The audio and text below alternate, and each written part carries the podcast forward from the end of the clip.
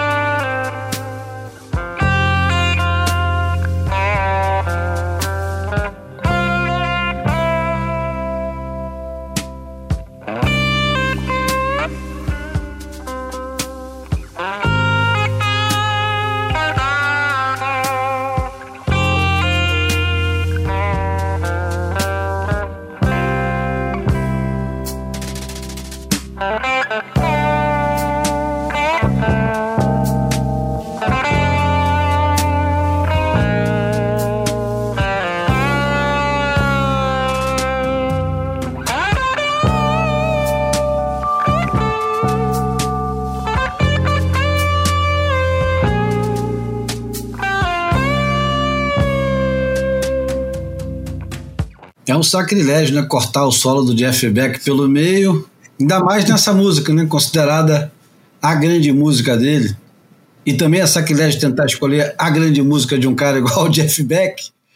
Mas essa que a gente está ouvindo é Cause We've Ended as Lovers, do álbum Blow by Blow, considerado o grande sucesso dele, né? Ele nunca fez um grande sucesso, mas esse é um dos grandes sucessos. É o, é o primeiro álbum do Jeff Beck Group, né?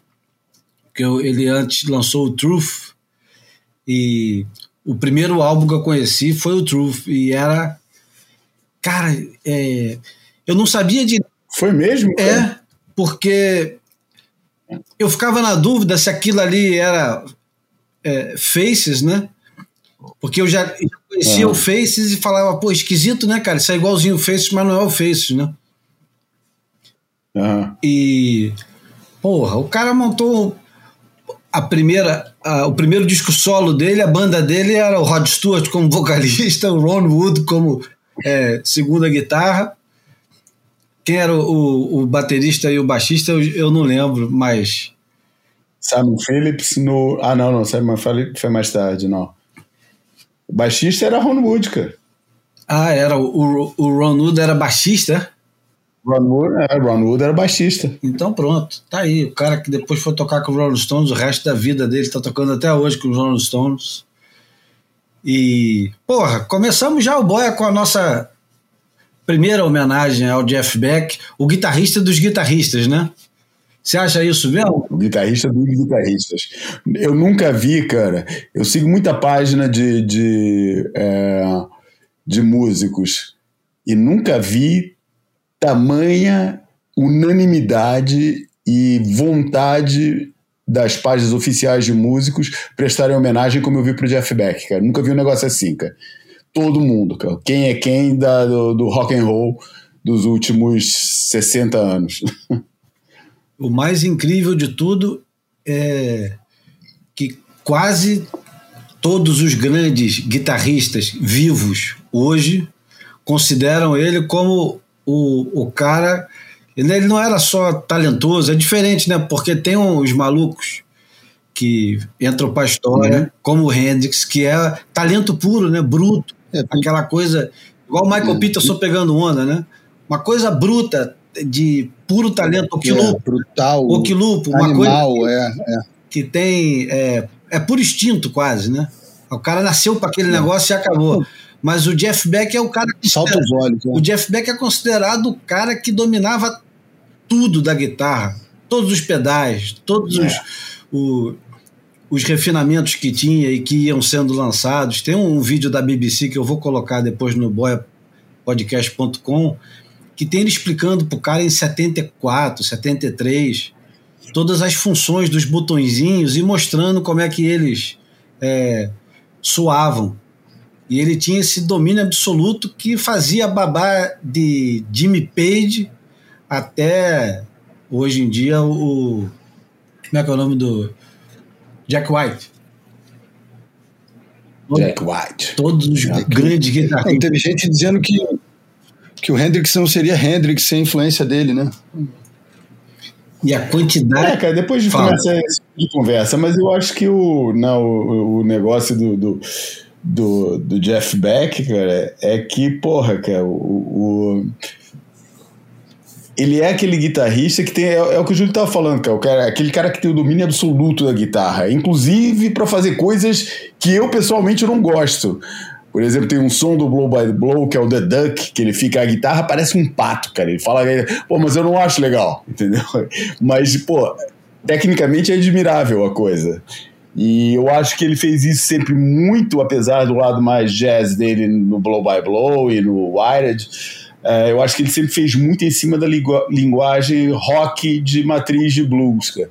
Ele conseguiu ser inventivo ao máximo dentro de um, de um, de um campo que ele tocava que era um pouco, é, vamos dizer, limitado por aquela escala clássica do rock blues e tal.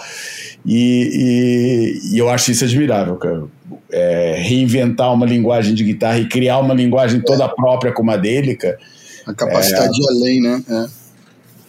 E é o cara. É, porra, e, e, e, é um camarada tá. que, porra, é, depois de sair de um super grupo, que é o Yardbirds, e começar uma carreira solo, ele passa por todos os estilos, sem medo de, de errar ou de acertar, e faz de, como escreveu o, o, o crítico no, no Guardian, ele vai da psicodelia ao funk, do jazz fusion ao techno. Ele experimenta de tudo. Não tem conversa para ele. É, hoje em dia a gente é, gosta de tanto de falar dos caras que experimentam todas as pranchas e são é, são versáteis em todo tipo de onda. E a gente admira muito né, o surfista que consegue surfar tudo quanto é tipo de onda com tudo quanto é tipo de prancha essa brincadeira de trocar single fin, pegar backdoor, pegar porra, uma pancha pequena e cair no mar enorme.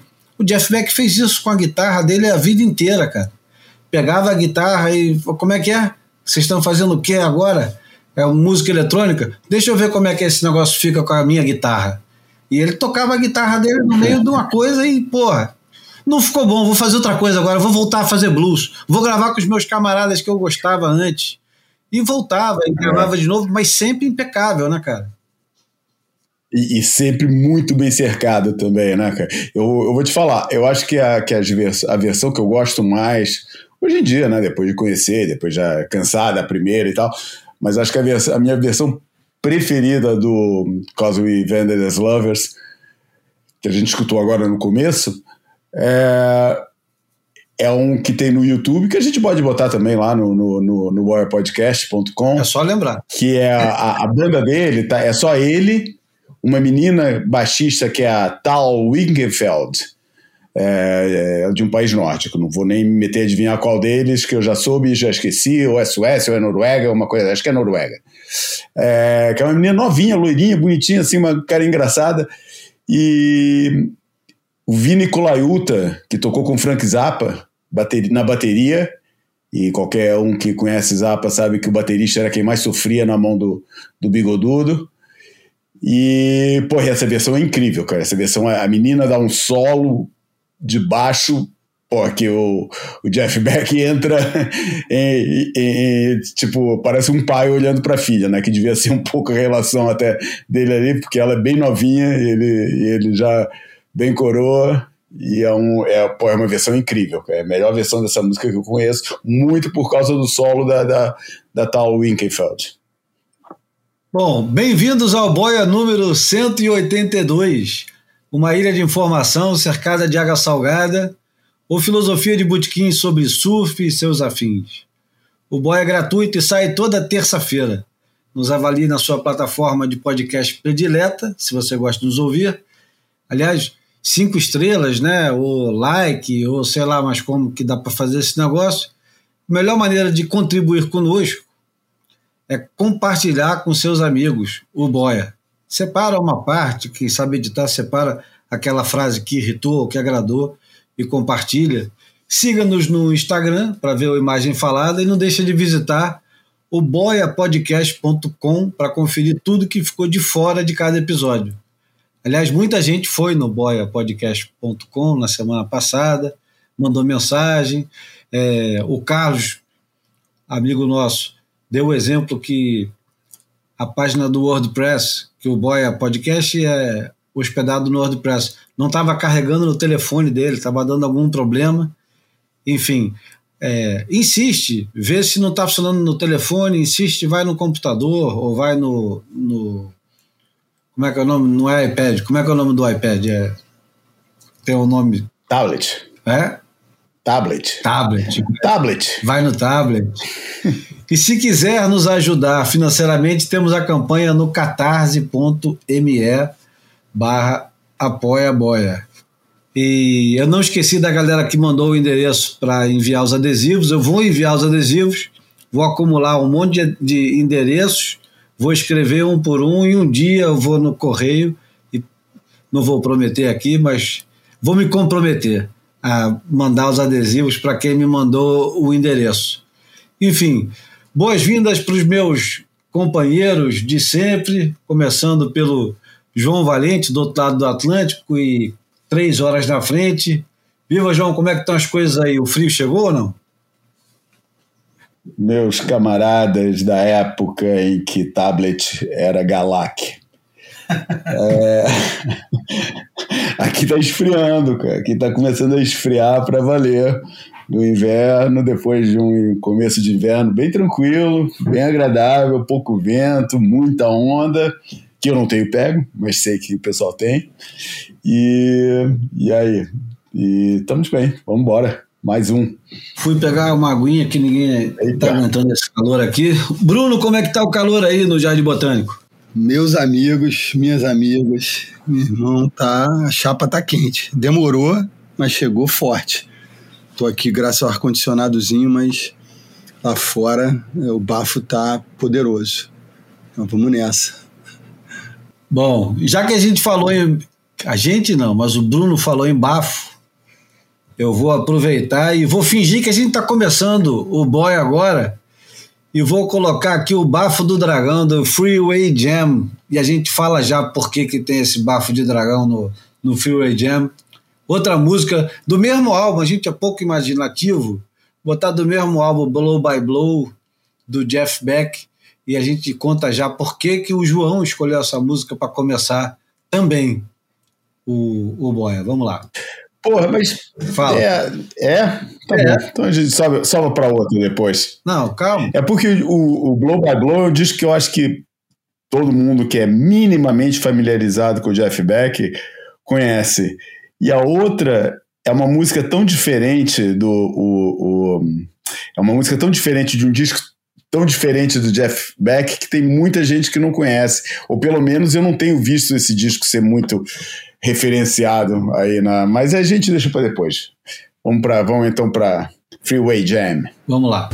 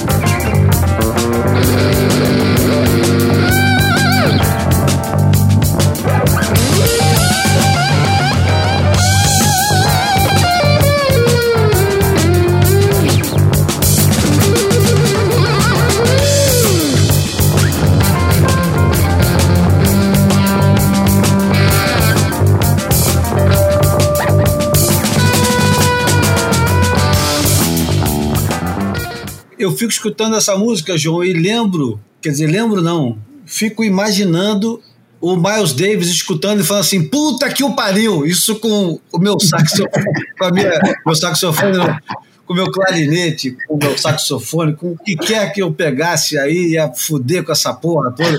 Podia ter botado essa música no Beaches Blue que não ia pegar mal. Não, não ia pegar mesmo. Cara. Não é, cara? Mas antes de falar do, do, do, Freeway Jam, só uma informaçãozinha que eu soube agora, cara, daquelas coisas, eu tava aqui olhando quem é que era o, o pessoal, não conheço ninguém que toca no, no, no Blow by Blow. Max Middleton na, na, nas teclas, Phil Chen no baixo, Richard Bailey na bateria e um certo Stevie Wonder que toca clavinete numa outra música do disco, não nessa. Mas a música é dedicada ao Roy Buchanan, e ele agradece ao Stevie Wonder porque a música, o Cause We Vended as Lovers, quem escreveu foi Stevie Wonder. E, e é dedicado a esse Roy Buchanan, que é um cara que eu pego uns amigos meus, cara, que. Pô, cara, galera que eu respeito, que, pô, galera que eu, sabe, que conhece som, com quem eu gosto de conversar sobre som, cara, que não sabem quem é Roy Buchanan, cara. É, por isso vou deixar aqui a deixa se você está escutando a gente é amarradão na onda do Jeff Beck e tal, e nunca escutou falar em Roy Buchanan, vai escutar Roy Buchanan. Bota qualquer coisa, não precisa nem escolher. É. Uma qualquer. E o Rory Gallagher, né? Também, que entra nessa lista de. E o Rory Gallagher, mas a gente aqui está falando da homenagem que o. Que o coisa, é, são dois. É, são dois. São dois guitarristas que não se fala deles é, com, com, o peso que eles deveriam ter. E você sabe que é, essa história do Steve Wonder com o Jeff Beck, ela começa na gravação do Talking Book do, do Steve Wonder. Steve Wonder é, chama o Jeff Beck para gravar, quer que ele grave os Superstitious. O Jeff Beck grava Superstitious, mas ele dá uma versão tão íntima dele que ela não chega a fazer sucesso e vai fazer sucesso muito tempo depois com outro guitarrista, né? Além. Ah, não sabia disso. Pois não. é. O, o Steve Wonder fala: é tua. Não, essa música é tua. Ele toca aí essa música que. E o, o, o Jeff Beck grava essa música, mas ela fica muito mais conhecida na versão do Steve Wonder, é claro, mas na guitarra fica mais conhecida na versão do Eric Clapton, né? É isso. Porra, interessante, hein? Não sabia de porra nenhuma disso. é, não tá sozinho, não, porque o, o Jeff Beck é, é, aquela história, né? Ele é muito músico dos músicos, né? Ele nunca teve o, o mesmo protagonismo que o Clapton, sei lá. É... Ele não teve nem, nem chegou a fazer aquele sucesso absurdo que fez um, um cara que é mais. É, sei lá, presepeiro, tipo um Steve Vai ou aquele outro Joe Satriani. E, no entanto, porra, não existiria Steve Vai nem Joe Satriani sem o Jeff Beck. É, o, essa música que o João escolheu, Freeway Jam, ele estava dizendo que escolheu porque escutou essa música quando morava no Brasil, no Esporte Espetacular, né, João? Esporte Espetacular. Eu não sabia nem quem era Jeff Beck, provavelmente não sabia nem que existia um músico chamado Jeff Beck. Uh, e ela devia ser 79 mais ou menos, e eu lembro que eu tinha uma, uma fita de vídeo é, que gravada com vários programas que eu gravei com uma porrada de coisa na fita de vídeo. Naquela época tinha Jazz Toe tocando em algum programa que eu qualquer coisa que passasse essas coisas que não era não tinha muito, né? na época eu gravava. E, e tinha, mas eu lembro que nessa época estava dando bastante surf no esporte espetacular. Não sei se foi seguido, se era ocasional, sei que eu pegava sempre. E, e gravei e tinha um vídeo que era Wayne Lynch, foi a primeira vez que eu ouvi falar de Wayne Lynch, e Maurice Cole, foi a primeira vez que eu ouvi falar de Maurice Cole, é, surfando, é, é, pô, pulando de umas pedras lá no oeste da Austrália ou no sul da Austrália, provavelmente no sul da Austrália, jogando umas pedras, pegando uns alter riffs lá atrás e tal, um negócio, pô, alucinante. E a trilha sonora era essa. Anos mais tarde, fiquei sabendo que isso é um filme é, que, como é que chama, Júlio? Eu achava que chamava Day in the Life. Não, então, você está certo. O, o filme é A Day in the Life do, do Wayne Lynch, feito pelo Jack McCoy. Isso. Só que O, Aham, exatamente. Só que o, o esporte espetacular, já nem lembro agora na voz, talvez do Luciano do Vale ou de algum outro desses locutores muito famosos, iniciava falando do. É, o filme ficou conhecido, para mim pelo menos, como A Linha do Perigo. E era um curta-metragem que os caras colocaram inteirinho, cara, sem cortes, só que com a trilha sonora do Jeff Beck. Que por acaso eu tinha. Que não era a trilha sonora original. Não. Que, não, que não era a trilha sonora original do filme. Né? O filme, eu lembro, esse filme acho que tem partes faladas e tudo que não aparecem. É, é, é, é o Jeff Beck tocando e o filme rolando, cara. A gente tem que tentar achar isso no YouTube, ver se, se tem algum Pode pedaço. ser o Fernando Vanucci também, o. Fernando Vanucci. É, pensei nele também. É. E, É, pensei nele também. E era muito impressionante, João, porque eu estava iniciando no surf, e no surf para mim era uma coisa de é, pular da areia dentro da água e, e pronto, e pegar onda, quebra-mar, Leblon, é, Barra. E aqueles caras, eles vinham numa, numa, numa praia sem areia e chegava num, num, num despenhadeiro, desciam por uma trilha e era só pedras por tudo quanto é canto e eles com as ondas batendo, eles jogavam as pranchas lá de cima do Pode despenhadeiro. crer. As, Mais, mais irado que qualquer cena de. Mais irado que qualquer cena de Papillon. é, cara, uma coisa meio absurda. E sem cordinha, né? Os caras na água fria, sem cordinha. A gente não sabia onde é que era. sem cordinha. Os caras jogavam as pranchas e depois eles mergulhavam, pegavam as pranchas, isso com ondas vindo, né? Eles tinham que fazer o, Uhum. o tempo certinho de arremessar a prancha de cima de uma pedra, mergulhar, pegar a prancha e varar a arrebentação. E varava a arrebentação de frente. E altas ondas, né? Porra, aquele estilo Jack McCoy, que possivelmente, se bobear, nem era necessário essa presepada toda para entrar no mar. Se bobear, ele fez isso só para causar uma impressão de perigo. E o, e o filme ficou com esse nome. Fabricar o drama ali. É, ficou com esse nome, A Linha do Perigo. E era muito impressionante. Pô, que maneiro. Dois vitorianos, né? Dois. dois o, o, o Maurício, acho que é de Torquí, e o, e o. e o nosso amigo que se transformou depois em lixeiro durante um tempo é, é de Lorne, Wayne Lynch. É, e nessa época os dois estavam numa fase afastados das competições. O Wayne Lynch era considerado desde 14 anos de idade como potencial campeão mundial, antes como campeão mundial amador, na época que ainda existiam os campeonatos amadores. E a partir da criação do embrião do surf profissional, a partir de 72, quando a coisa começa a tomar forma de circuito profissional e no, na fundação do, surf, do circuito profissional em 76, o Enelint era considerado um favorito para ganhar o título de campeão mundial. Mas ele se recusava a participar de campeonatos, ele não tinha, não tinha interesse, não tinha paciência, não se encaixava naquele formato e a, a, as participações dele eram efusivas, efusivas não, eram é, fugidias, né? Esporádicas, né? É, fugidias. É. Ele aparecia no campeonato, participava, e no outro não participava. E, enfim, não demonstrava muito interesse. E o Maurício Coelho, por outro lado, ele aparece numa geração mais tarde, é, querendo ser o grande competidor daquela região, do sul da Austrália, ali da região de Tóquio e Bells. Tem uma carreira brilhante como competidor júnior, mas quando se classifica para o Mundial, acho que é o Mundial de 72, ele é pego com uma pequena quantidade de rachixe e é banido do surf competitivo na Austrália e, e vira uma figura, é, um outlaw, né, cara? Um, um, um proscrito É. mesmo, né?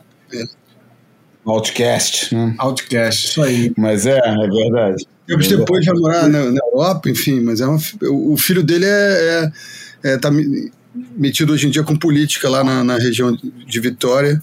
É um. Não sei como é que é o termo que eles usam, esqueci agora, mas Não, é se um ambientalista. Ele é um cara que defende a preservação do- dos, Isso, isso, não, mas é, um, é do Partido Verde lá. Dos é. santuários. O cara, pô, o cara xinga muito, o cara xinga muito a, a, o, aquele parque natural, aquela área protegida de Bells, que a gente chega lá e acha o máximo e acha, pô, que é o maior exemplo, devia ser assim lá nos nossos países e tal. O cara acha uma merda, acha que aquilo é um paraíso de corrupção e que ninguém faz nada e que não trata as coisas. O cara é muito crítico daquilo. Você não estava com a gente quando a gente foi lá na, na fábrica dele lá em Bells, não? Não, você devia estar trabalhando nesse dia. Eu não tava, mas porra, Eu fui lá com eu não gosto, não gosto de fazer essas coisas de chamar responsabilidade para mim não, mas de vez em quando eu faço e faço com orgulho. Eu fiquei, eu fiquei satisfeito, que eu acho que é a palavra boa para definir, quando você me contou que ele não porque eu provoquei o choro dele, mas quando você me contou que ele chorou quando você perguntou para ele sobre o, a, ele usar o, o- ele vamos lá. Você perguntou para ele sobre a prancha que o Curry usou em 1990 e por que, que não aparecia o Isso. crédito no documentário que o Almeric fez sobre o título de 90. isso. E você falou para mim que ele chorou. E eu tinha pedido para você fazer essa pergunta, lembra? Lembro. Ele ficou chorar, ele ficou com o olho vermelho, cara. O cara ficou ali e, e- e- ele fala que, pô, que se sentiu muito traído, cara. Ele falou, pô, não tava esperando aquilo do cara como o Curren, cara. É, mas ele acha que o Curren não teve nada a ver com o processo do negócio do filme, mas ele fala que o Curren fala muito pouco do, do, do assunto. Nunca quis mencionar também. A verdade é que nunca se esforçou para vincar esse, esse, esse fato. Se fosse um negócio que o Curren falasse normalmente, pô, os caras não iam ter como não botar isso no filme do, do, do Almeric. É, né? Se fosse um assunto, porra, todo mundo sabia que no ano do título o cara tava caindo mais com o Inverted V do, do, do Maurice Cole do que com as pranchas do Almeric, porra, não tinha como, como fugir dessa realidade, né? Mas, o Curren também nunca falou sobre isso. Ou pelo menos eu não lembro. Esse é, esse é um boia que a gente Aí, precisa fazer. aí já tô escutando o Bruce aqui, já tô escutando o Bruce aqui chegando falando, pô, esse cu é mó mané aí. O cara tá aí direto com a minha quatro, com a minha quatro quilhas e não falou nada. Daí é aquela lenha pra negócio. goiaba do que pra mané, mas tudo bem, vacilou. Vou te falar, uma das melhores caidinhas que eu já dei em Belze, pô, o, o Morris estava tava do lado com uma 6 e 6, porra, é, aquele jeito, um surf muito próprio, assim, uma abordagem muito particular das ondas, assim, maneiro estar com o cara do lado. Pegamos altas ondas com ele, né, João? Você tava no dia também? Puta, muita gente boa, cara, porra. Amarrado, pô, pegava sempre as melhores, cara, da série, vinha sempre ele lá. Um dia Isso. pequenininho, né? Tava três pés de onda lá em Bells, né? Eu me lembro de um dia que tinha umas ondinhas assim com um pouquinho mais de um metro e eu tava com a prancha emprestada do Felipe, uma Bonzer, sei lá, assim. É, eu tava com o longboard do, daquele cara de óculos. Brad Farmer. Bom, vamos lá, vamos falar da das porra. coisas que aconteceram nessa Bora. semana, porque essa semana foi uma das semanas mais é, atribuladas, é um, um- talvez um, um jeito de, de definir bem. Nós tivemos na última semana o depois da sentida morte do Márcio Freire, logo em seguida tivemos o Suel do Márcio, que ficou conhecido como Suel do Márcio, porque deu onda em tudo quanto é lugar ali daquela região do Pacífico, quebrou Califórnia, quebrou México, quebrou Cortez Bank, que é uma onda raríssima, É verdade. que pouca gente se aventurou aí para lá, que é uma coisa é, muito pessoal do Bill Sharp, né? Acho que é mais caro do que. Acho que é mais caro do que. Gente, é muito difícil, né? é, É, do que, é, do que rara. entendeu? Porque aquilo é muito raso ali, cara. Entendeu? É, é bem rasa a bancada. Agora, pra quebrar daquele jeito, pô, eles pegaram, os caras pegaram aquilo lindo, hein, cara? Um glass, cara. Nunca tinha visto assim. cantos, teve a porra toda, né? Imagina a condição que tem que estar para no meio do mar tá aquele glass, cara. E quebrou o mesmo. quebrou mais de um Waimeia, quebrou. Pô, te- teve chamada pra Ed Aikau. Teve. É verdade. E foi vacilo. Teve chamada e cancelamento do Ed. Chega- é, chegaram a dar a- o, o, né, a- a- o alerta amarelo, depois o verde, já confirmando que ia rolar e depois voltaram atrás por causa do vento, né? É. E, e, eu acho que. Além disso, além do Suel do Márcio, cara, ah. maneiro o negócio ficar conhecido como Suel do Márcio, né, cara? É muito respeito, é muito casca grossa, cara. Eu, assim, hoje em dia, esse tipo de coisa já não tem o valor que teve antigamente, naquela época que, pô, se sair uma fotinha de um quarto de página de um brasileiro numa surfer, a gente já ficava amarradão e o cacete. É... E que não foi há tanto tempo atrás assim, né? É. E, e, e, de repente tem um swell com o nome do, do de, um, de, um, surfista brasileiro, cara, mesmo. Não, é um especial tão profile, né, cara? Eu acho que é, é mais especial ainda, né? Porque não é. não é um grande campeão, não é um cara celebrado, não é um cara que tivesse no holofote permanente. Pelo contrário, é, de alguma maneira é um surfista dos surfistas, né? Exatamente, é um cara, é um cara underground, cara. É um cara que pô, muita gente acredita com ele, né? Sabendo, só ficou sabendo quem ele era depois que morreu. É, é. E os caras se arrependeram muito de não ter colocado o, o Ed, eu acho. Eu acho que os caras se arrependeram muito. Porque. Pô, teve umas ondas, hein, cara? Deu umas ondas. Deu cara. altas ondas, né? Deu altas ondas. Foi aquele dia que o John, que o John, John Florence caiu com o Jack Robinson? É isso que eu, pô, tirou a pergunta da minha boca. Eu tava aqui, será que eu vou, eu vou trazer uma, um, uma cronologia meio equivocada? Foi antes? Mas talvez sim, né?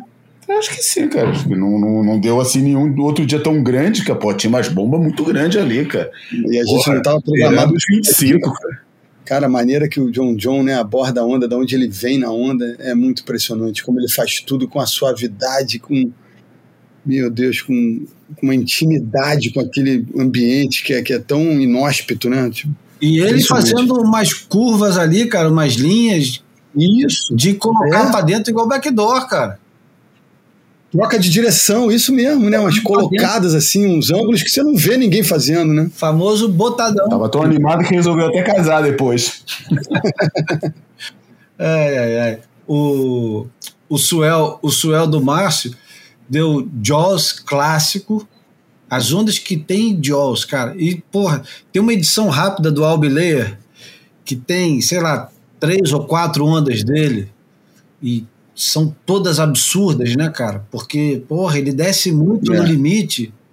Tem, tem muitas ondas boas, né? Tem um, um, um, uma vaca do Nathan Florence que é absurda. O cara parece que tá dropando backdoor, só que uma onda de.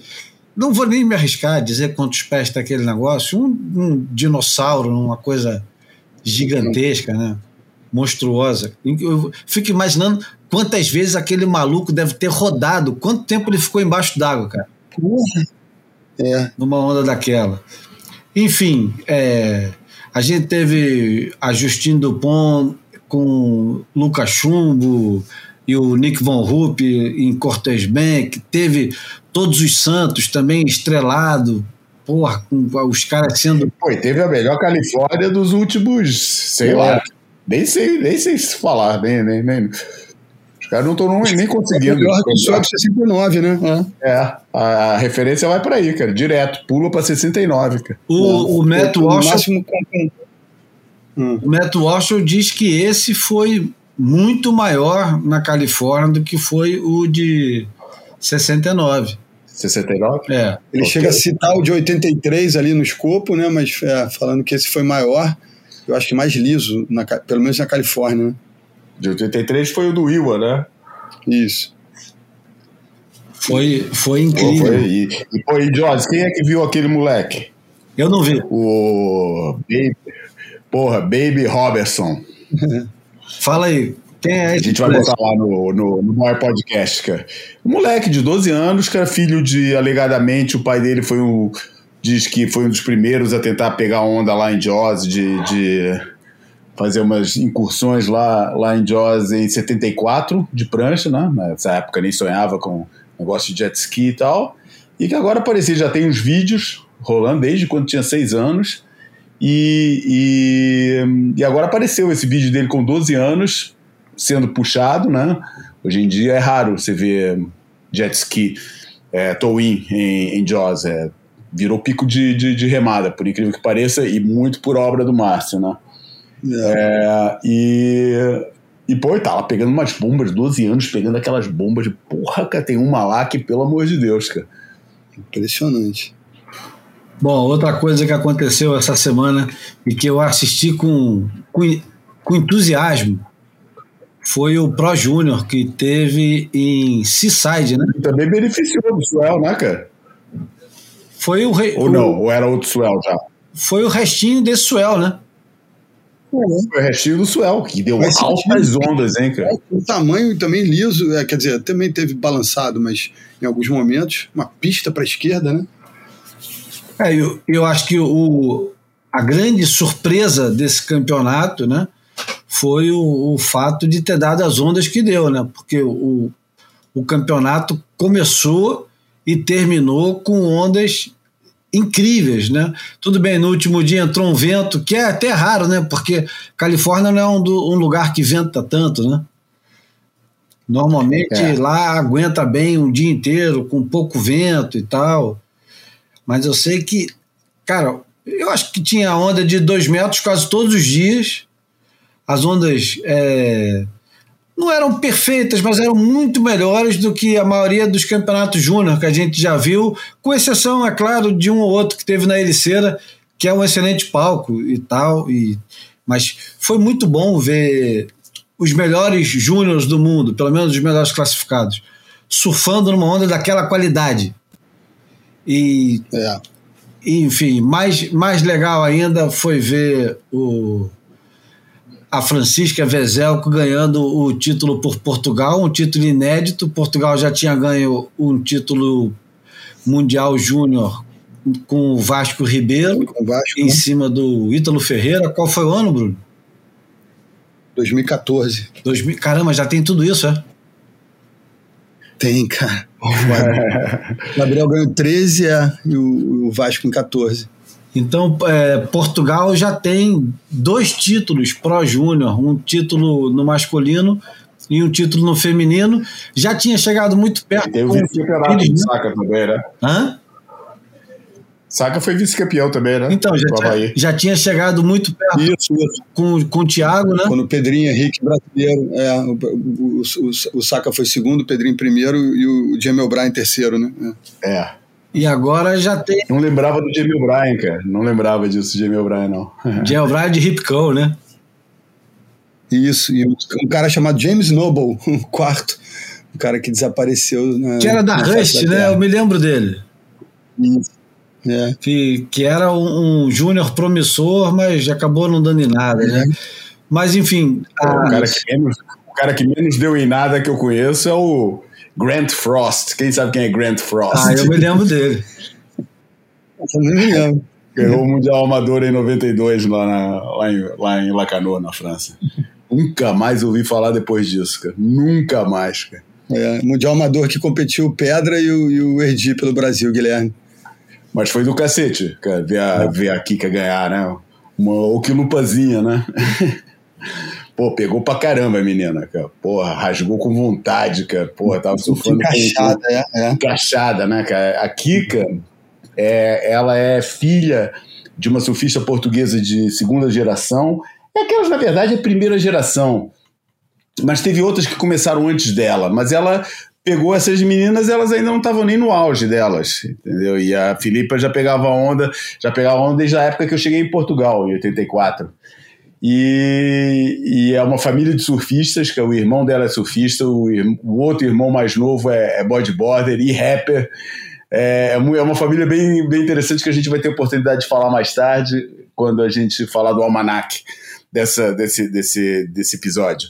Mas, porra, eu achei que ela pegou muito, cara, e senti ali um potencial muito grande. Ah, tava falando, ela é filha dessa menina, dessa primeira geração, e filha de um americano que em 89 veio para Portugal, o Joe Vezelco, é, teve um intercâmbio, é, foi assim, a primeira grande coisa que a federação fez, foi a organização desse intercâmbio Portugal e Estados Unidos, veio uma equipe da NSSA para cá, era para vir o Taylor Knox nessa equipe e não sei por que motivo, é, acabou não vindo. É, mas e a estrela desse time americano acabou sendo esse cara que é o Joe Vezelco, que é um cara que se apaixonou por Portugal, aprendeu a beber vinho nessa época, no esporte que a gente tomou nessa época, e, e se tornou em vendedor de vinhos nos Estados Unidos, trabalha para uma das maiores empresas lá da Califórnia de venda de vinho, veio morar em Portugal, casou com a Filipa, é, teve os três filhos aqui em Portugal, o Jamie, o Joey e a Kika. E, e agora mora nos Estados Unidos, já voltou para os Estados Unidos, se separaram, ele mora nos Estados Unidos, ela mora aqui.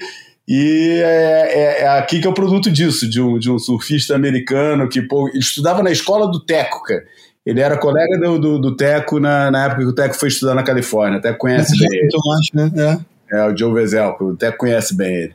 E, enfim, e a Kika é produto desse, desse ambiente, cara. É, cresceu com surf por todos os lados e, porra, e tá, eu cara, tô, tô com muita fé nela, cara. Tô com muita fé nessa menina. Eu troquei uma ideia com ela lá em Saquarema durante o evento do, do, do Challenger Series lá da WSL. É bem tranquila, né? Porra, bem tranquila, cara. Assim, comprometida, mas sem se levar muito a sério. Porra, com, com nível de descontração para uma menina que estava saindo uma bateria importante ali do campeonato. Sim, né? Com status elevado, com né, palanque grande, fora do país dela de origem, embora a língua facilite a comunicação. Achei muito legal o astral dela, a, ao mesmo tempo a seriedade casada com a descontração. Achei muito legal. Eu não queria deixar de falar da, da trajetória da Francisca, que não foi brincadeira. Ela pegou uma das maiores sensações do surf mundial, que é a, a canadense Erin Brooks, aquela goofzinha endiabrada, que naquele tipo de onda era a favorita absoluta. Uma onda para a esquerda, com tamanho, é. na Califórnia.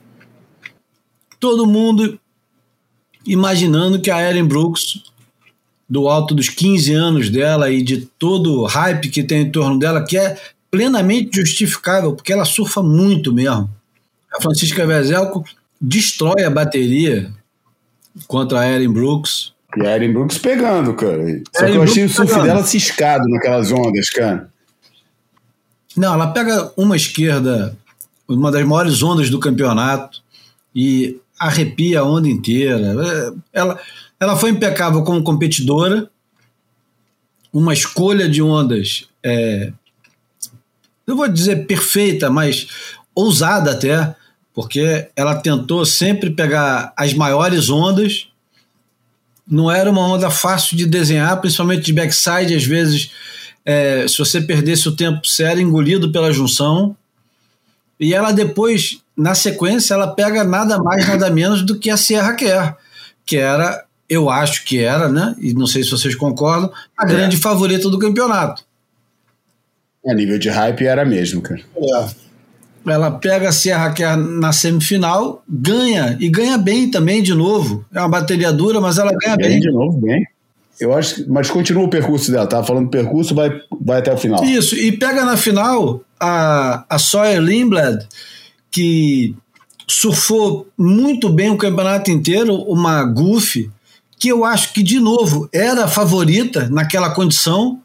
Ela tinha, é, vamos lá, ela tinha passado pela Sol Aguirre numa bateria que ela, ela surfou muito, a Soia é, destrói a bateria, a Sol Aguirre deu uma durazinha, mas ela surfou muito, muito bem. E ela parecia que estava crescendo no campeonato.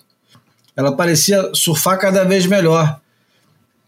E a, a Kika, né, a Francisca Vezelco, Vezelco é, ganha da de uma californiana em casa, com a torcida toda a favor dela, e ganha de uma maneira muito fria, né? Ganha competindo, yeah. usando daquela nota, fazendo aquela nota, uma, é, uma frieza para esperar o momento certo, sem ser muito agressiva, de ficar marcando a outra. Enfim, foi uma vitória sensacional. Foi uma vitória. Eu, eu, eu fiquei é, eufórico em casa chamando Maristela para ver, falando: olha aqui, a menina está sendo campeão mundial. Porra, muito legal, cara. Você vê a, a, ela, ela era muito zebra, não era pouco zebra, não. Ela era muito zebra. Tinha muita gente antes dela na fila. E ela vai lá como. Ela pegou a, a, chave dela é mais difícil de longe, que nem se ilustrou, cara, de longe. Não, e ela vai devagarzinho. Foi uma, para mim, foi uma das vitórias mais categóricas, acho que tá no top 3 das vitórias mais categóricas de um surfista português na, no, no, no, no palco internacional, cara. O negócio, pô, foi uma performance incrível dela, cara. Não tem nada para falar que deu sorte ali, ou que a outra deu azar, que não pegou onda, que não tem nenhum momento da, do, do campeonato inteiro é, e que você possa usar qualquer outra, é, passar pano para derrota da, da, de quem perdeu, cara. Ela ganhou porque ganhou, porque pegou é, é as mesmas ondas e surfou melhor do que, a, do que, as, que, do que as rivais dela. É, eu, eu, eu fiquei, fiquei empolgado e eu acho, eu acho e eu espero que isso vire uma chavinha na, na cabecinha dela e ajude no WQS. Ela já vai ser convidada para alguns WCT, imagino, Isso. porque ela ganha esse status. Não, e ela, tá ela, entrou, ela entrou por convite, né? Ela foi o wildcard no campeonato. É. Mas ao vencer, agora ela está garantida em todos, o, todos os challengers da temporada, ou seja, ela já tem aí o, a, a escada para subir para a elite, caso ela seja bem sucedida nesse ano. Uhum. É, eu espero que ela tenha uma, um bom ano no, no Challenge e entre no CT com essa, com essa moral de campeão mundial júnior e, e, entre rápido, entendeu? Não espere um ou dois anos, mas consiga entrar rápido e continue assim, do jeito que ela que ela está indo, cara, como um, uma competidora fria, ela pode, quem sabe, se tornar mal comparando, e eu vou fazer uma comparação que pode soar meio esdrúxula, mas vocês dois vão entender melhor do que ninguém e o nosso público também. Ela pode se tornar uma Sofia Mulanovic, uma competidora que talvez uhum. não seja a mais brilhante das surfistas, mas se for fria e, e extremamente competitiva, pode ganhar um título mundial. É, não acho descabido não. Inclusive a comparação, eu acho que é, é, faz sentido, faz sentido. Bom, do lado dos homens, é, eu assisti o, os três dias e, para mim, quem surfou mais desse campeonato inteiro foi o mexicano-americano Alan Cleland. Cara, um regular que surfa pesado, tem um surf maduro, não tem surf de júnior. Aliás, boa parte dos caras já tinham surf é. super maduro, né? Quase ninguém tinha o surf levinho. Eu vou até nomear quem ainda tem muito é, a evoluir como surfista e, e vai evoluir. Entre eles está o, o Ryan Cainalo, filho do Alex Miranda, que é, é um surfista muito jovem e ainda vai evoluir bastante, mas perto desses caras mais pesados na onda, ele ficava, ficava devendo um pouco. O, o Cauã Costa surfou bem, mas, porra, não deu tanta sorte quanto o Oscar Berry. O Mas sabe que teve também, hein, Júlio? O, o Cauã pô, pisou num, num, caco de vidro. O Cauã teve um, um, alguma questão, um acidentezinho com, com, com a, a planta do pé, cara. Ele estava surfando meio prejudicado ali. Ele não estava 100% não, naquela semana inteira. Ele chegou a pensar talvez até em nem competir. Os outros que eu achei também que ficaram ficaram devendo comparados aos caras que estavam ocupando mais espaço, tinham mais volume na onda. O, o Basco, né, o Adura Matrian, que surfa pra cacete, mas ainda, acho que ainda falta um pouco mais de peso para ele.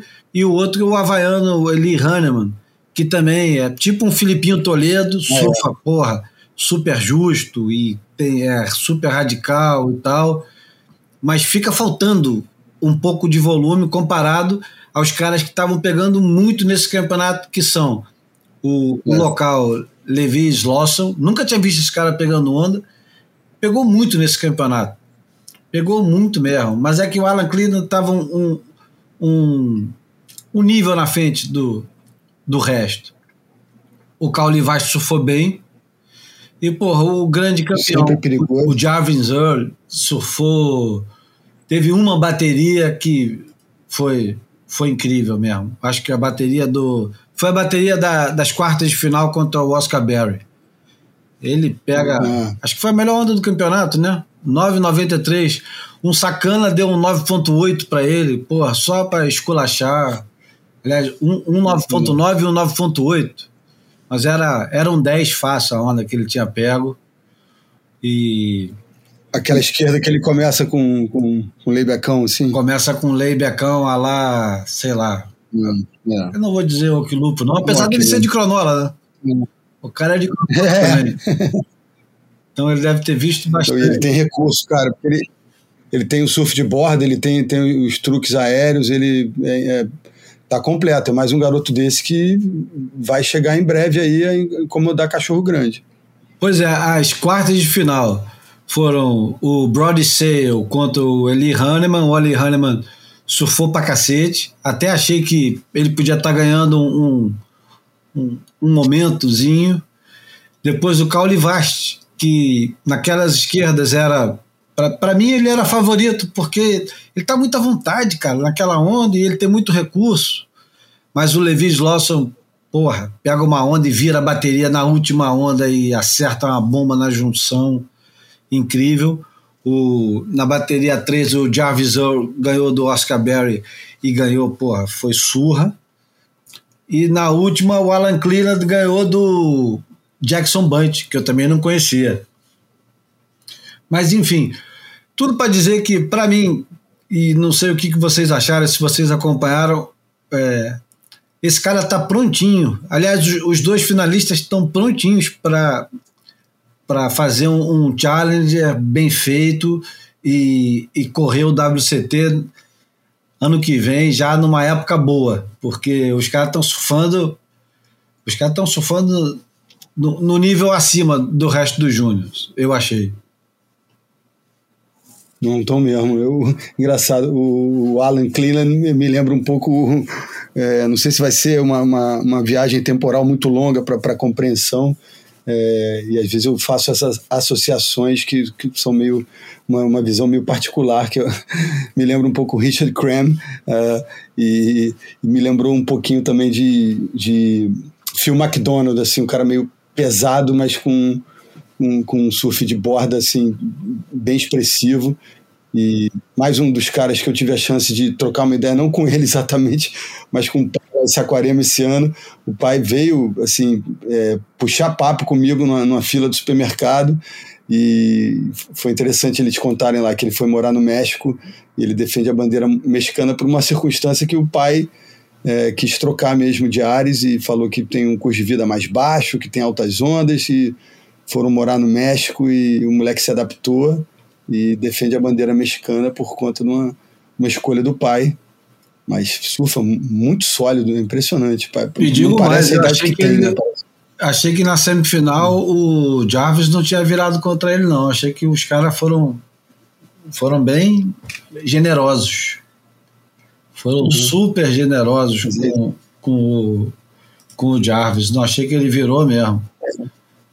Assim, é, eu acho que ele, embora seja um pouquinho mais acrobático, tenha re, recursos, acho que talvez em número maior do que talvez do, do, do, do, Alan. O Alan surfa mais forte, surfa mais pesado e tem um estilo bem, bem limpo, sim, bem legal. Assim como eu achei que na quarta de final a Alissa Spencer não ganhou da Laura Halp nem a porrada.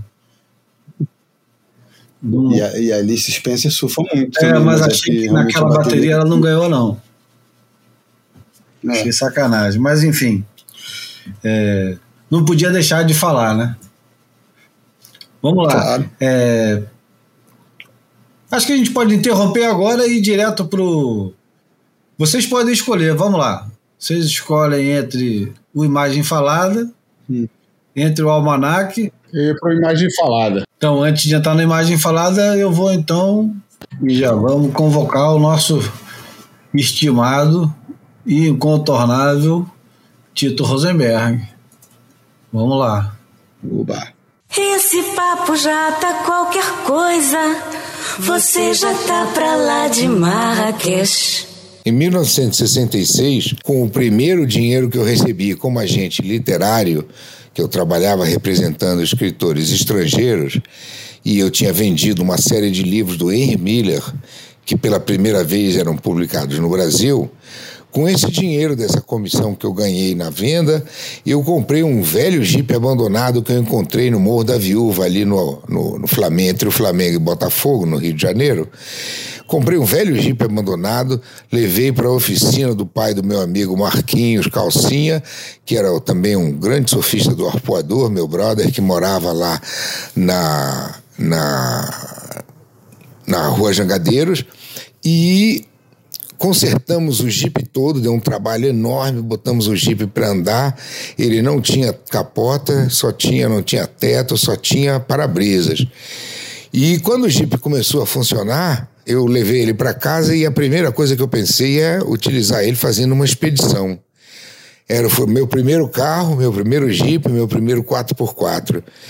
E aí eu convidei o Maraca, meu amigo Maraca, para fazer uma expedição comigo. Vamos tentar descobrir as ondas que tem depois de Saquarema, porque a gente sabia que em Saquarema tinha onda, né? A gente já pegou onda lá muitas vezes, mas ninguém tinha ido além de Saquarema. Então nós decidimos, olha, lembra que isso é em 1966. E aí o Maraca e eu botamos as pranchas no, no, em cima do jipe, temos fotos disso, fomos para Saquarema, dormimos lá acampados e depois, eh, no dia seguinte, saímos pela beira da praia, dirigindo é, nessa expedição que não morava ninguém, nem pescadores iam naquela região na época, e fomos pela beira da praia. Encontramos ondas enormes demais, não dava para pegar. O mar aberto parecia meio Barra da Tijuca, aquela praia gigante, e acabamos passando por dunas espetaculares de areia branca, mas resolvemos não pegar as ondas porque eram muito grandes, a gente ficou com medo. E aí chegamos em Arraial do Cabo finalmente, que, que lá sim encontramos boas ondas, acampamos e pegamos boas ondas em Arraial do Cabo. Depois, no dia seguinte, a gente levantou o acampamento e fomos pegar onda na praia que vai de Arraial do Cabo para Cabo Frio. Nunca ninguém tinha pego onda lá. E aí descobrimos um lugar maravilhoso, ficamos pegando onda o dia todo, que era conhecido mais tarde, botaram o nome de foguete. E aí, acho que a gente foi a as primeiras surfistas a surfar o foguete. Do foguete a gente foi lá para a Praia do Forte, já em Cabo Frio, uma praia urbana, mas Cabo Frio era bem pequenininha. Dormimos na praia, acampado, pegamos ótimas ondas na Praia do Forte, acampadas. No dia seguinte, a gente foi até a Praia do Peró, que era a primeira praia que dava para chegar, e não tinha onda, tinha umas ondas lindinhas, mas muito pequenas. A água transparente, mas estava tão linda a praia naquelas dunas do Peró, que a gente acabou acampando lá e passando o dia só curtindo aquele visual maravilhoso da Praia do Peró, que hoje está invadida, agredida, poluída. Bom, no dia seguinte, seguimos para procurar uma tal onda que tinha em Búzios, num lugar que disseram que era Jeribá. A gente nem sabia onde ficava isso.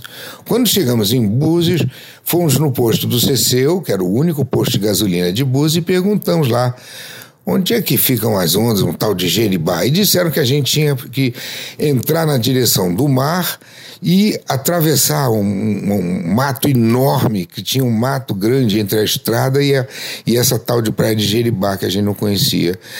E no meio, do, do, no meio de Jeribá, de uma ponta a outra, tinha uma enorme pista de aeroporto. Pousavam os aviões dos magnatas que vinham passar o fim de semana em Búzios. E lá era a pista de pouso, era na praia de Jeribá, no, no, um pouco para dentro, assim, uma pista de terra. Atravessamos a pista e logo depois do mato aparece a praia de Jeribá. A gente foi para o canto esquerdo, não tinha uma casa na praia de Jeribá. Acreditem, amigos, não tinha uma casa na praia de Jeribá. No canto esquerdo, a gente encontrou altas ondas com um terral maravilhoso, umas ondas de mais ou menos um metro e meio, perfeitas. A gente estava com pranchão, né? Naquela época, 66 só tinha pranchão.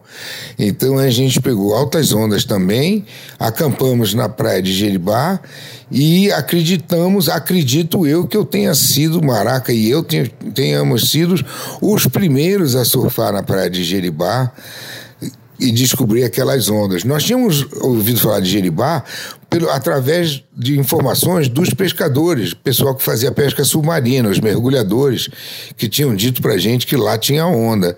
Então, foram eles que nos deram a dica de como chegar em Búzios e como chegar em Jeribá. E o muito gozado é que em Jeribá Anos depois, eu vinha morar na praia de Jeribá, em 82. Fui morar em Jeribá e o Maraca veio me visitar e foi ele que me lembrou. Tito, você se lembra quando a gente veio pegar onda ali com o seu Jeep? Eu digo, lembro. Ele falou, pois é, quando a gente tinha acabado de pegar onda e tinha um pôr do sol maravilhoso, você falou, pô, um dia eu vou morar nessa praia. Eu nem lembrava disso e ficou guardado de certa forma. Imagine, tantos anos depois, eu realmente acabei morando em Jeribá. Mas isso é outra história que eu conto depois de dizer que a gente voltou para o Rio, tendo acreditado que fomos os primeiros a surfar na praia de Maçambaba, no Arraial do Cabo, na Praia do Foguete, na Praia do Forte e em Jeribá. Será que alguém pegou onda antes de nós? Um mistério que um dia vai ser resolvido. Obrigado, moçada do Boia. Até a próxima. Esse papo meu tá qualquer coisa e você tá pra lá de terra. Nada mal, né? que que é isso? que isso? Me fala em um, me fala em um, em um relato cinematográfico, né, cara? Porra, cara, demais, né, cara? A, a voz do Tito, a cadência da fala e os lugares que, porra, foi, né, eu acho que o surfista carioca que sai do sentido norte para depois Saquarema para pegar onda vai passar por tudo isso, né? O, o quem sai do Rio de Janeiro e, e ultrapassa Saquarema vai, vai, vai viver tudo isso que o, que o Tito falou e obviamente em 66 tudo isso tinha um, um sabor né, da descoberta, da exploração muito especial. Galera ainda, galera ainda, ainda campa na praia? Porra, não dá. Eu acho que não, vai, não vai, dá mais. Se for acampar na praia, vai acordar com o barraqueiro dando cacetada, querendo começar a, a vender as coisas dele. é. Não. é sério? É, é visão exagerada. Não, não, assim, eu acho que em Maçambaba, você saindo ali do backdoor de Itaúna, né, e seguindo para Arraial, como ele disse ali, é, Monte Alto, Maçambaba, aquela praia seca, por ali ainda tem muito espaço vago, muito lugar que acampável, embora a segurança é, seja nenhuma, né? Mas uhum. tem muito espaço vago. Agora chegou em Arraial para dentro, Arraial, Cabo Frio, Búzios, não. não o lugar que eu mais acampei na. Sabe qual foi o lugar que eu mais acampei na praia no Rio de Janeiro? Uhum. Jeribá. Ah, viu?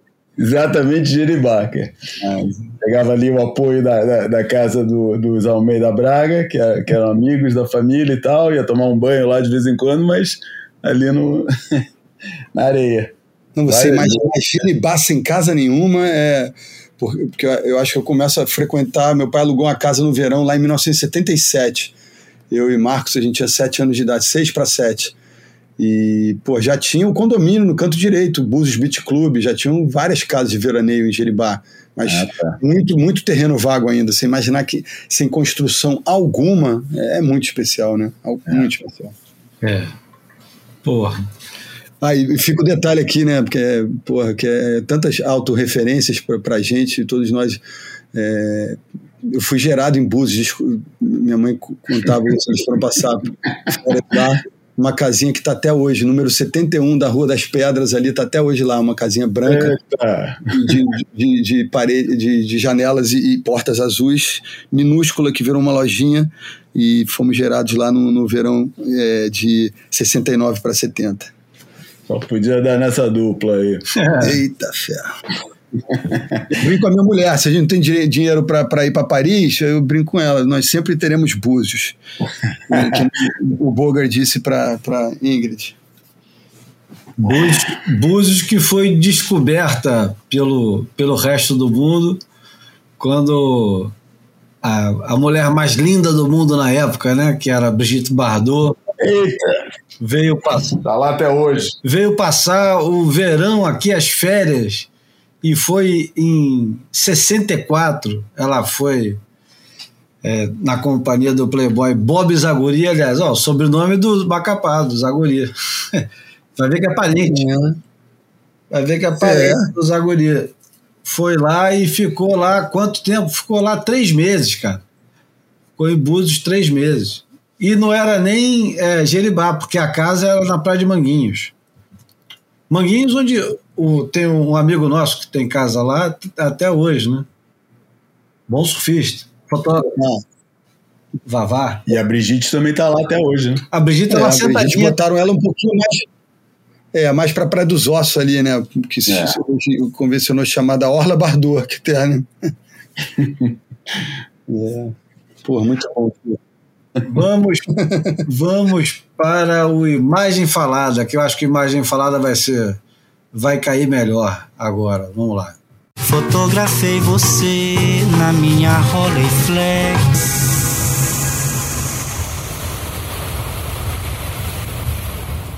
O Imagem Falada já vai começar com a locução, locução não, com o barulho da praia, quando a Moana pegou essa, essa, esse caroço, esse canudo em pipe nesse final de semana.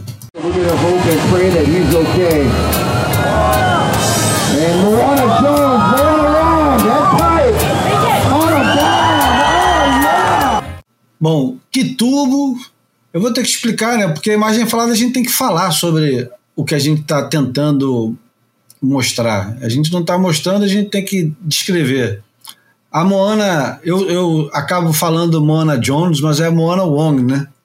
Porque tinha É, Moana Jones. Long, é. A Moana Wong, essa menina que ano passado, eu acho que de certa forma assombrou um pouco a rapaziada, pegando o pipeline de tudo quanto era jeito e botando para dentro também em tudo quanto era onda, ela já era considerada a rainha de pipe. Tem uma- um artigo excelente no Tracks do ano passado, que foi é, republicado agora, All Hail to the Pipeline Queen, enfim, a, a Moana, sem dúvida nenhuma, apesar da Carissa ser a grande campeã mundial havaiana, a Moana é a rainha de pipe. E como o pipe é a rainha das ondas, ela é a rainha havaiana. E a Moana, a Moana Wong pegou uma onda durante o backdoor shootout esse final de semana, que foi considerada a melhor onda do backdoor shootout. Não é a melhor onda surfada por uma mulher. Foi a melhor onda para pipe e ponto. E ela faz uma linha, que é uma linha que eu acho que não foi muito explorada ainda pelas meninas, principalmente para pipe, né? Porque você tem no backdoor, você tem aquele susto, né? A onda é meio, meio concha, né? Ela vem é, concha, é, um, um cotovelozinho que vem para a direita que parece que vai fechar, mas ela faz, é, ela dobra tanto, faz um double up tão é, largo que o, homens e mulheres acabam entrando por trás do pico e pegando grandes tubos, como a Carissa acabou de pegar no, no Pipe Master. Mas essa Ah, onda como da sempre Moana. pegou a né? É, então, mas essa onda da Moana, eu não me lembro de ter visto uma mulher fazer a linha que ela fez. Ela não chega na base da onda. Ela já dropa, não. ela já dropa direto para dentro de um caroço, É. que é um caroço que eu vou te dizer. E porra, de fato, cara, ela bota para dentro de um jeito, com uma coragem. Não foi registrada ainda, eu não me lembro de ter visto. E, e ela sai do não. Ela sai do tubo limpo, é um tubo lindo, cara. Assim, na altura, de repente, até daquele tubo que o, o, o Miguel Pupo pega, que a gente tanto fala aqui, sendo que ela, ela cava menos. Ela já bota na linha de uma É. onda muito heavy metal, um double up de, sei lá, 10 pés, 8 pés. Que diferença isso faz? É, é muita coragem, cara, e é muita confiança no taco também outra expressão escrota, é muita confiança nos pés, na prancha, e que vai conseguir sair. Mas é disso que se trata, né, cara? Hã? É disso que se trata, afinal, né, cara? Claro. É, eu acho que. Não vou falar que é a única, lógico que não. Tem várias outras ondas que se adaptariam a isso. Mas esse tipo de onda, que depende principalmente de linha e colocação, e waves ou melons, ou o que você quiser chamar, dessa combinação aí, é a, é a arena mais equalitária entre homens e mulheres, onde existiria a verdadeira inclusão, que é a competição aberta é, e segundo as mesmas regras entre é, surfistas é, homens e mulheres. E porque é só uma questão disso, né, cara? Não tem um, nenhum lado atlético nesse tipo de, de, de, de surf, tubular, né, é, pipeline, chopo. Chopo eu acho um pouco mais atlético, cara. É, mas pipeline, principalmente, eu acho que é, não tem nada assim de atlético que você possa falar claramente que o homem tem uma vantagem automática sobre a mulher ao nível da força, do, do, do, do, negócio da pancada, a não ser que de repente comece a virar um negócio de fazer o, os snaps de Tom Carroll, mas até hoje só o Tom Carroll que fez, por isso vamos ficar por aí, né? Mas é, é um lugar que faz sentido, cara, porque, porra, ela fez isso, cara, ela fez essa combinação de, de coragem, arrojo, é, precisão de colocação e, pô, e segurar a linha, cara. E tá feito o negócio, cara. E, e, e não tem nada que, que, que, que, impeça outras mulheres de, é, de, de, fazer isso é, que não seja exatamente o mindset, né? a cabeça, o, o, o, né? o drive, a vontade e o hábito, né? que só vem com a vontade. Aliás, que é resultado da vontade. Né? O hábito só vai conquistar se tiver vontade de fazer negócio. É, mas acho que tem que ser colocado nessa equação com o quão inóspito é para uma mulher estar tá naquele ambiente do free surf ali, com 300, 290 homens, 10 mulheres e 8 mulheres vão estar tá indo para o backdoor, duas vão estar tá indo para a pipe, e ela é uma das poucas que sobrevive a esse ambiente. Pois então, é, cara, vai ter que caçar que nem os moleques é. caçam também, né, cara? Vai ter que entrar na caça, na, na, na, na coisa do, do, do, do, do, de pipeline, cara. Faz parte, cara. É, conquistar o espaço ali, conquistar o negócio. Da conquista dela ainda mais é, importante, independentemente se vai ter premiação, né? Porque até por conta do acidente do. É, com o Cala Grace, o, os caras postergaram a entrega de prêmios para o dia 21, né? Então, assim, agora fica todo mundo falando, acho que o vencedor moral é fulano, é fulana, mas enfim. É, a festa mesmo só vai ser consagrada no dia 21, esperando que o cara se recupere até lá, né? Coisa que a gente ainda nem falou, né? Dos acidentes sérios e desse, desse rapaz que eu, eu ouvi gente dizer de lá, de lá ainda não está confirmado que ele poderia ter a chance de perder um, um dos olhos, né? Pode falar. Que ele foi de cara não, ele foi de cara e eu fiquei pensando, lembra que a gente fazia chacota do, do Liam McNamara quando ele usava capacete que tinha viseira, né, cara? Então eu acho que o cara tem, tem com capacete normal, ele tem protegido boa parte do crânio, mas não justamente o rosto, né? Eu acho que ele foi, o pobrezinho foi de rosto no, no, na, na, no, nos corais, né, cara? Tem, tem uma cena muito dramática que é o, é o jet ski tentando recuperá-lo, né? E percebendo que ele está desacordado, o cara simplesmente abandona a máquina e mergulha na água para tirar ele. A preocupação dele engolir água, dele não conseguir mais recuperá-lo, né? Então foi, foi a cena, a mais dramática foi essa. Eu acho que tivemos outras, muita prancha quebrada, né? O Macua chegou a ter que fazer exame, o, enfim, mais uns outros também. O Billy Camper se machucou, aquele um garoto que é bom pra caramba de chopo, aquele meio Sesmac, que eu não sei nem como é que fala o nome direito dele, também se lesionou, enfim. Não é fácil não, para aquela glória ali de, dos cinco segundos de êxtase, a galera bota a vida em risco mesmo, impressionante. Bom, nos aproximando do final, vamos para o Almanac, que hoje tem convidado especial. Almanac flutuante.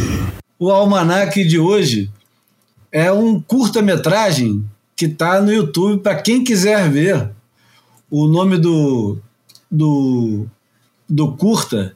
Aliás, o, o, o, autor do curta ele vai poder dizer de verdade qual é o nome, porque o nome que está registrado no YouTube é Família Leandro de Carcavelos.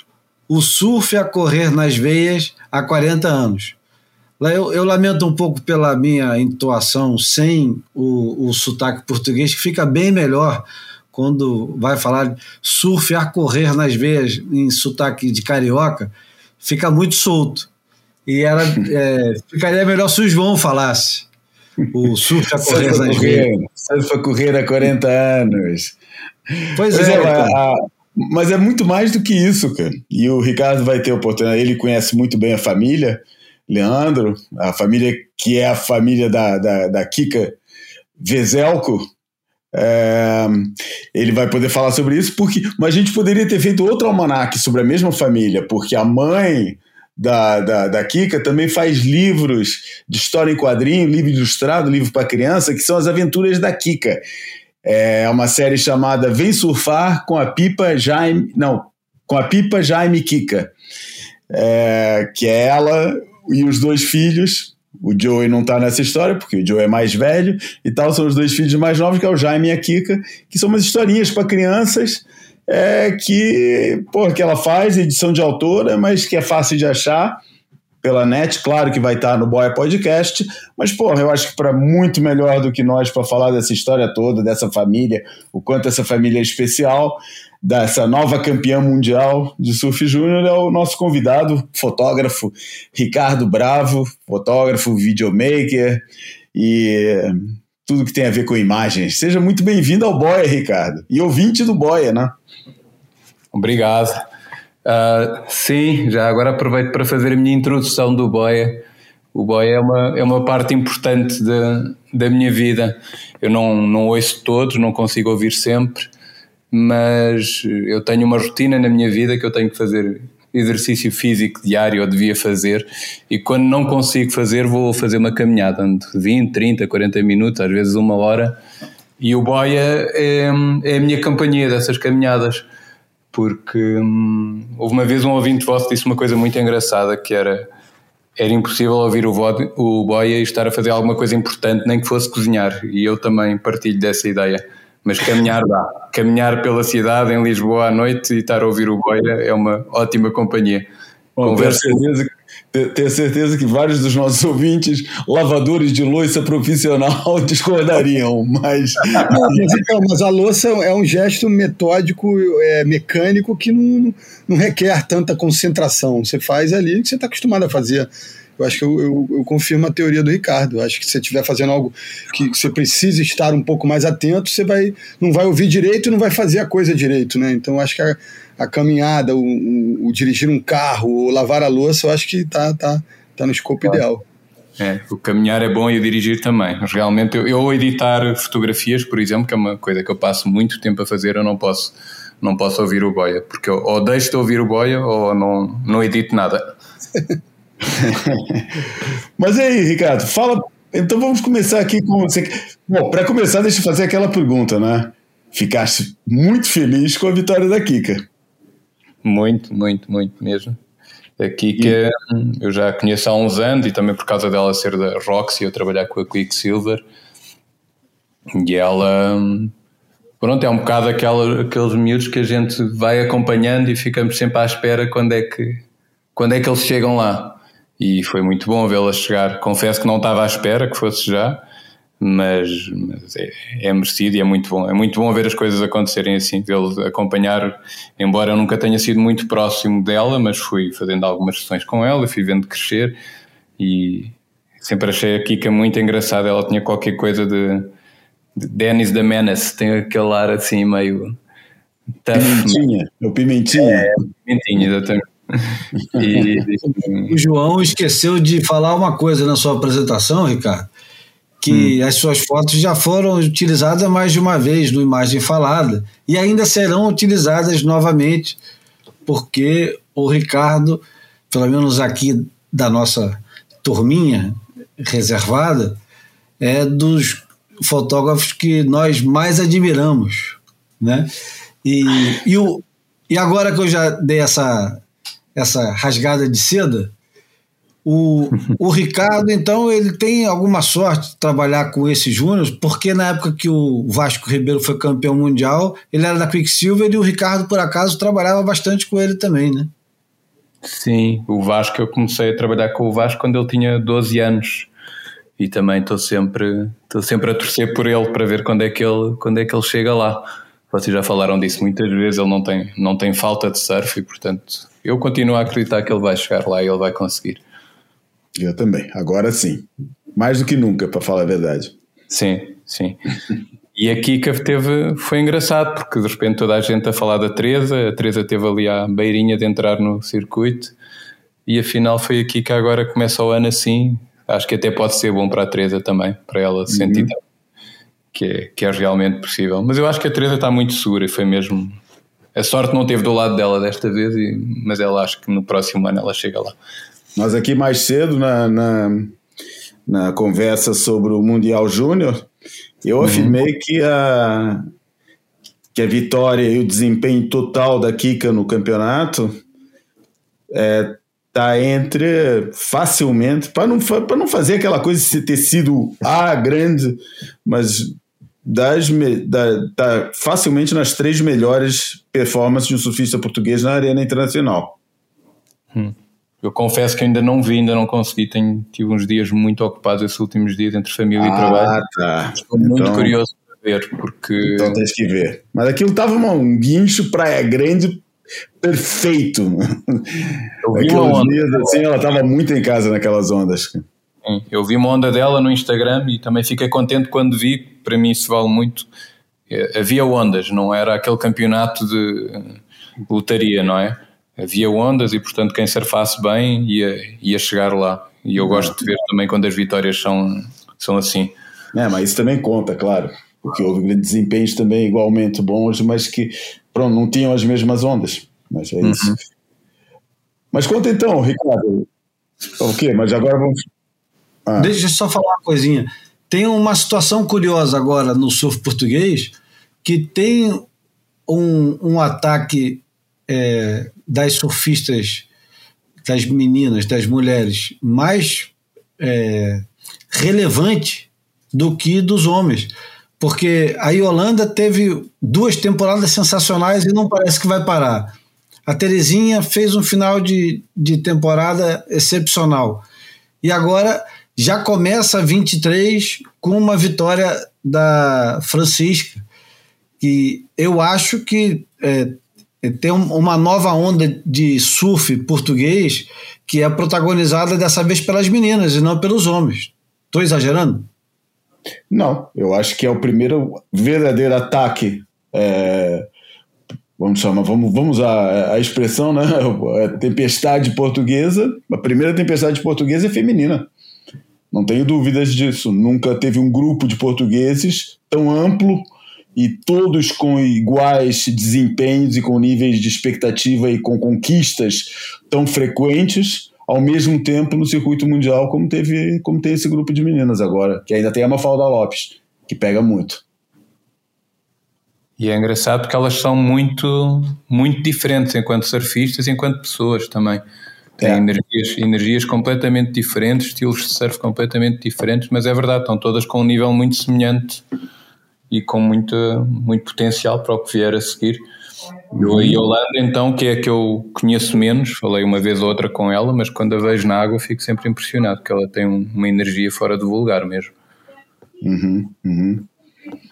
E é isso, mas eu acho que isso é um fenômeno também um bocado daquelas coisas que eu já falei aqui um, algumas vezes, que é o surf feminino é mais igualitário entre nações do que o surf masculino, tem menos tradição, começou a, a ganhar, a ganhar é, é, pujança há menos tempo. É, e isso torna. É, alisa um pouco o, o, campo em relação ao surf masculino, onde o peso da tradição, o peso das gerações de, de surfistas de qualidade, é, é, eu acho que é mais notório. É. E também acho que é um, é um espelho da sociedade atual, não é?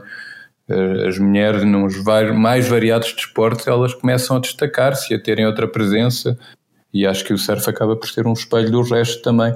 Mas, mas há essa curiosidade, que realmente é a primeira vez que há assim uma Portuguese Storm, não é? E é no feminino. Ô Ricardo, e partiu de você a ideia de fazer esse, esse curta?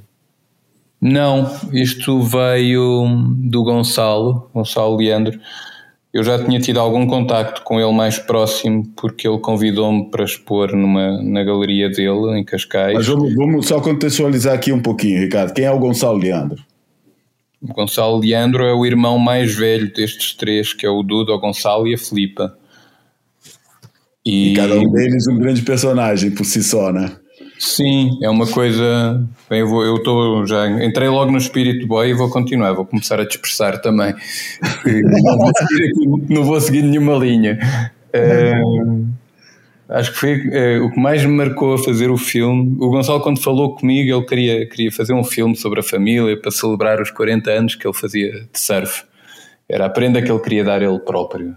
E não é uma prenda fácil porque eles são muitos, é uma família grande, todos com as suas vidas mas o mais engraçado de tudo, eu agora estive a rever o filme, que já não vi há um tempo antes de falar convosco, hum, é que aquelas coisas que há imensas shows de TV, de novela, de filmes, de tudo sobre famílias e que há aqueles conflitos todos das famílias, das coisas todas, eles são iguaizinhos às outras famílias todas, só que é sempre com surf pelo meio.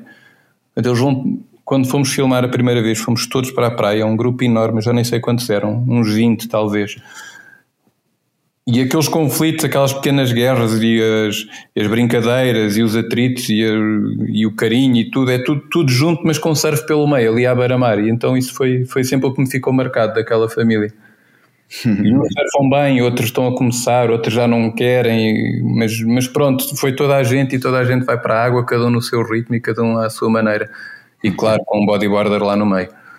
Que é o Duda, que é o irmão mais novo dos três e que é rapper chamado Tranquilo. Tem vários vídeos no YouTube. Vamos botar um no, no Boia Podcast, Tranquilo, os, os raps do, do Duda. É legal, cara. Não desgosto, não. É, o Duda Tranquilo. Duda Tranquilo. E o, e o filme foi feito em 2020, né? Foi. A gente, o mais complicado nesse filme, mais difícil sempre era conseguir reunir toda a gente. Então só conseguimos reunir o grupo todo um único dia e e ao melhor estilo.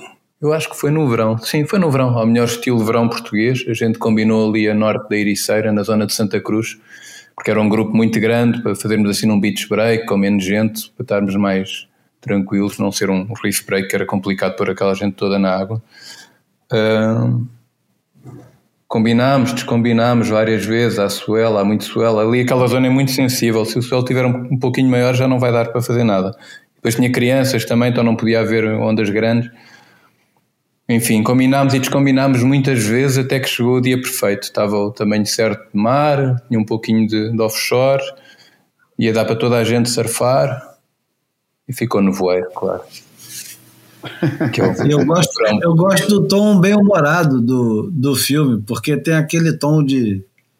É, tem um, um, você não vai talvez entender muito bem o que eu vou falar, mas é tom de filme da sessão da tarde, que é uma coisa mais divertida e mais descompromissada. Não, não é uma coisa solene de celebração dos 40 anos. E é, graças a Deus estamos todos aqui. Vamos ver filme do domingo. Isso. Isso, exatamente. Filme de domingo. É bem como, a, é bem como na, na vibe da, da, dos livrinhos da, da Filipa.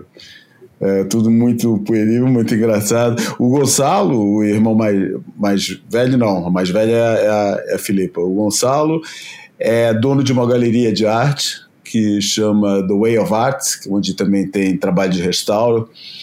É, e, e, eu conheci o Gonçalo. O Gonçalo era o Gromit da equipe Alida do Nuno Joné. Nos anos 80, lá no meio dos anos 80, era assim o Gromit que o Joné tava falando que ia ser bom e tal, acabou. Ainda competiu e tal naquela época, moleque, mas hoje em dia ele tem essa galeria e ele é o marchando do nosso amigo Darren Papas, o Ítaca. Ah, não sabia. E tem é. obras dele ainda expostas? Tem, tem, tem. A maior, grande parte daquela fase toda das pranchas está com ele. É, já nem me lembrava. Eu conheci o Darren. Eu conheci o Darren através do Gonçalo, porque eu nunca me tinha cruzado com o Darren e uma vez ele esteve em Portugal e o Gonçalo queria que eu fizesse um retrato dele, então fui lá ter a galeria e foi assim que Mas sim, esse tom, esse tom meio, meio pueril, quase divertido do filme, também teve um bocado a ver com essa coisa do nevoeiro, porque tanto trabalho para marcar o único dia que conseguimos e de repente não, não se via ao mar.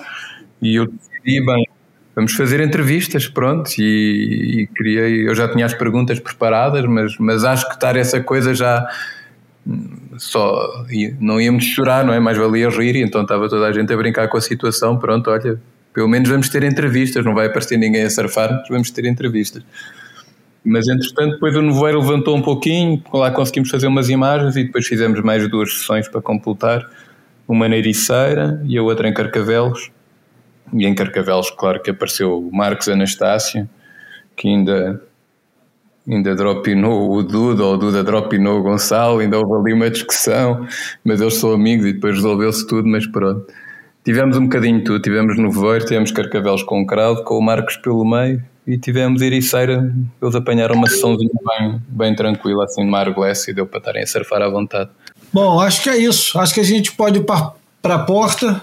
É lógico que ir para a porta é sempre um esporte perigoso no boia, porque pode começar outro programa a partir do momento que você caminha e para na porta. O Ricardo, você passa por isso também quando você convida as pessoas para ir na tua casa, quando você vai até a porta, você empurra o pessoal para fora ou você fica mais meia hora conversando em pé na porta? Às vezes a gente está a tentar empurrar para fora, mas depois conversa à porta, depois passa à porta, espera que eu vou levar na outra porta, que é a porta de saída do prédio, depois ainda conversa na porta do prédio e depois ainda vai até ao carro, ainda conversa à porta do carro também. E nisso tudo ainda se passa uma hora e meia, né? Meia hora é, em cada porta. É isso mesmo. É isso mesmo. Bom, para terminar o Boia, então, é, vou colocar uma música, outra música do Jeff Beck. É a primeira vez que a gente coloca três músicas do mesmo, do mesmo, é executada é. pela mesma pessoa, né? É verdade, mas justifica-se.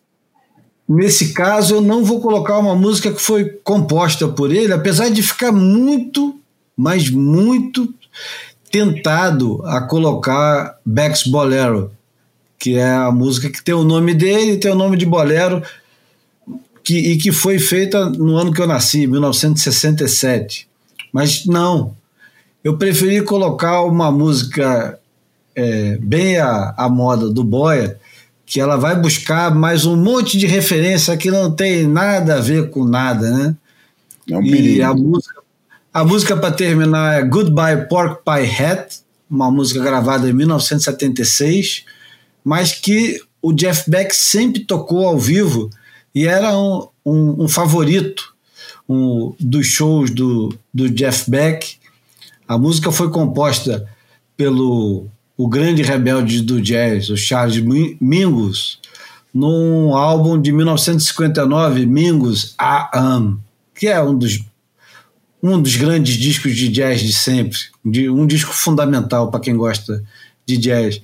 E é uma homenagem ao saxofonista Lester Young, que tinha morrido um pouquinho antes do, da gravação dessa música e que usava o, Sport Pie Hat, que é um, um estilo de, de chapéu. Chapeuzinho de coco, né? Um chapeuzinho de é, coco. Que, que, é muito comum até para músicos, né? Tem muita gente que usa, é um estilo, né? Uhum. E essa música é uma das músicas mais gravadas, uma, uma das um, um dos standards de jazz mais gravados da história. Tem mais de 150 covers diferentes gravados por toda sorte de artistas, guitarristas, pianistas, saxofonistas, flautistas, clarinetistas. E o, o, a música, quer dizer, a versão que eu escolhi é uma versão é, ao vivo do, do Jeff Beck, agora já nem lembro agora, e que vem junto com. Eu preciso dizer, essa música foi gravada por ele só em 76, apesar dele já tocar ao vivo muitas vezes, e foi gravada no, num álbum é, chamado Wired, que foi produzido por ninguém menos do que o George Martin. É, o George Martin é o mesmo cara que produziu os Beatles, né? E, enfim, Vou deixar o João falar, porque alguma coisa você vai ter que falar agora, João. ah, não, pô, não, não, não, não vou falar agora do, do Charlie Mingus, não, e, dessa, e desse capítulo que valia todo um, um, um novo recomeço de, de, episódio, não. Pô, não, é aquele negócio. Eu, é, é, eu acho que no começo do, do na, na, primeira homenagem que fizemos aqui ao, ao Jeff Beck, eu mencionei que o que nas minhas redes sociais eram quem é quem do rock and roll, mas eu deixei de mencionar que era não só do rock and roll. O que me espantou mesmo foi é, vinha de todos os campos, mas vinha muito jazz. Na verdade, não era falar de todo lado, vi muitos músicos brasileiros, é, alguns músicos brasileiros é, referenciarem, mas é, o, o, muita gente do jazz, cara, John McLaughlin, é, Wayne Shorter, pô, muita gente referenciando o Jeff Beck, cara. Ele realmente é um cara que pô, tinha o mesmo nível de respeito em, em campos muito diferentes e muito exigentes. Cara. Bom, eu precisava ganhar tempo para procurar qual era a música é, que vinha junto, por isso que eu empurrei o João para falar isso. E a música que vai junto com Goodbye Pork Pie Hat é outro clássico dele que chama Brush with the Blues, que foi gravada só em 99, num álbum chamado Who Else, mas que é uma música que é, era tão é, adorada que ele chegou a tocar para o Obama em 2012, na, na Casa Branca, num concerto que ele fez lá.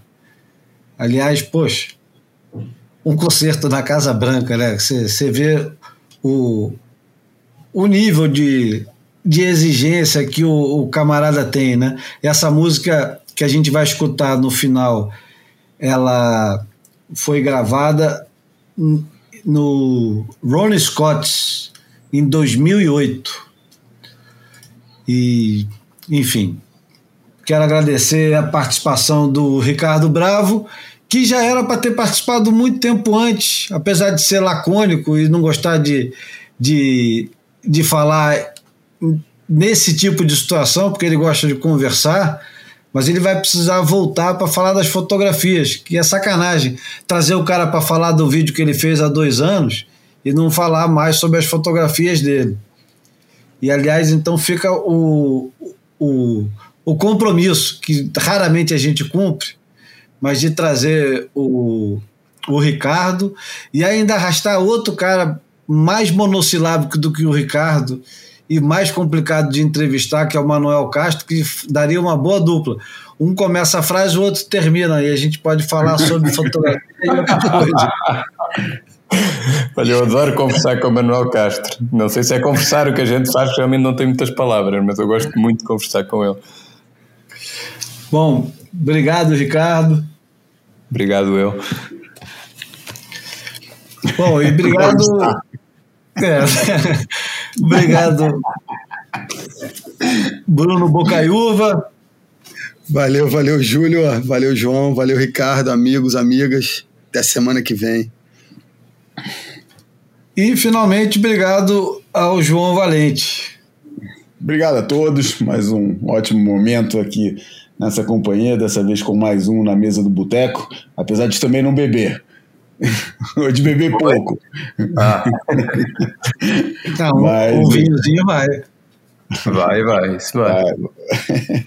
E é isso aí. Estamos aí. Semana que vem, novo encontro. Boa semana para todo mundo. E a gente tem que levar o João lá naquele restaurante, o Bravo, para ele comer aquele arroz com berbigões. Opa! Arroz de lingueirão. Lingueirão, lingue... lingueirão. Isso, é um sonho, pronto. cara. Isso é um sonho. Eu, eu quero isso, pô. então, a gente precisa fazer um uma receita de arroz de lingueirão no, no, no boia. Tem que achar lingueirão, né, cara? Aqui no Brasil deve ser brabo, hein? É, a gente acha o equivalente. Bom, vamos lá. Esse foi o Boia número 182 e terminando com Goodbye Pork Pie Hat e acompanhado do Brush with the Blues do Jeff Beck ao vivo no Rolling Scott 2008. Aquele abraço e até a próxima semana.